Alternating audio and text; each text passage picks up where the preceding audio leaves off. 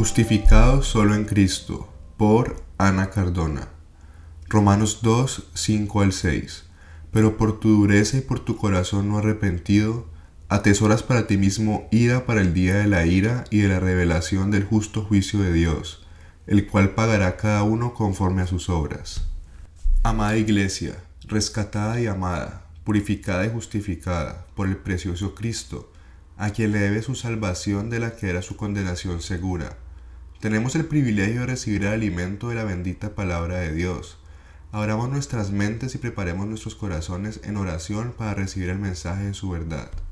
Quisiera empezar haciendo la siguiente pregunta. Si estuviéramos en el cielo, ¿por qué debería Dios dejarnos entrar en su reino eterno? Te pido que medites por un momento en esa pregunta antes de continuar. Probablemente muchas de las respuestas hayan sido o estén relacionadas con los siguientes pensamientos. Dios debería dejarme entrar porque si hacemos un balance de mi vida, podemos decir que ha sido más lo bueno que lo malo que he hecho. O, desde que conocí a Cristo me he arrepentido y he cambiado, y ahora vivo una vida piadosa. Si tus pensamientos estuvieron relacionados con estas ideas, te quiero decir que estás en serios problemas y te invito encarecidamente a que meditemos juntos en este pasaje. Como hemos venido estudiando, el apóstol Pablo, quien ya se ha presentado en los versículos anteriores y asimismo nos ha presentado el Evangelio, ahora ha dado un giro hacia un nuevo aspecto de la carta. Como vemos al apóstol Pablo en el capítulo anterior, venía hablando en tercera persona del plural. Ellos, Dios los entregó, deshonraron, cambiaron. Pero ahora Pablo en el capítulo 2 ha subido un poco la tonalidad del texto y ya no se refiere a ellos, sino que lo ha convertido como en un diálogo donde se dirige a la segunda persona del singular, tú, eres, seas tú, a ti mismo. Esto claramente nos muestra el énfasis que el apóstol Pablo quiere que tengamos en cuenta sobre lo que él va a decir. En los siguientes versículos Pablo se va a dirigir a los judíos enfatizando su condición pecadora, de ellos como judíos y de toda la humanidad. Romanos 3:20. Pablo hace esto por medio de una comparación bastante fuerte comparando a los judíos con los gentiles.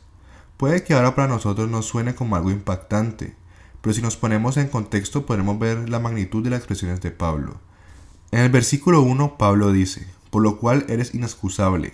La palabra inexcusable era constantemente usada entre los círculos judíos para referirse a los gentiles.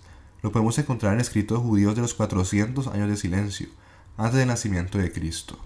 Además de esto, los judíos también solían referirse a los gentiles con expresiones como perros, esto debido a lo que los gentiles simbolizaban para ellos, pero más importante aún, debido a que los judíos se consideraban santos, el pueblo santo de Dios puro, y los gentiles se les conocía como impuros, impíos, con los cuales no podían ni convivir pues eran vistos con desagrado, seres indignos. Lo que Pablo hace referirse a los judíos con esta expresión inexcusable es simplemente decirles que ellos se encuentran en la misma posición ante Dios que la de los gentiles, igual de impuros, igual de pecadores. No hay nada más aberrante que un judío pueda escuchar que estas palabras. El apóstol Pablo estaba yendo directamente a la raíz del problema, mostrando a los judíos la crema innata de la sociedad, los más espirituales de la época, los que más conocían las escrituras, los que más alardeaban su piedad, que no eran más que unos pecadores condenados al tormento eterno igual que los tan despreciados gentiles.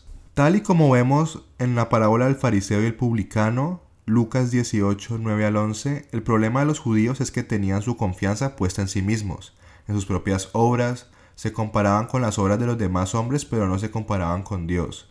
Su confianza no estaba puesta en Cristo como su Salvador, sino en que tan buenos podían ellos ser. Pero acerca de eso las escrituras claramente nos dicen en Romanos 3, 10 al 18, no hay justo, ni aun uno. Absolutamente nadie se puede autojustificar ante Dios. Es solo por Cristo en quien recibimos justificación y salvación. Ahora hermanos, los invito a pensar en esta verdad y autoexaminar nuestro corazón. Ver si algún rastro de autocompensación, meditar en quién tenemos realmente nuestra confianza. ¿Está Cristo o en nuestras propias obras? Debemos cuidarnos pues muchas veces actuamos como los judíos. Entre más entendamos nuestra condición de necesidad, de condenación y de pecado, más podremos apreciar realmente a Cristo, más podremos ver su belleza.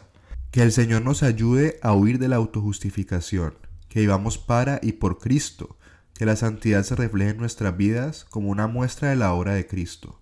Amén.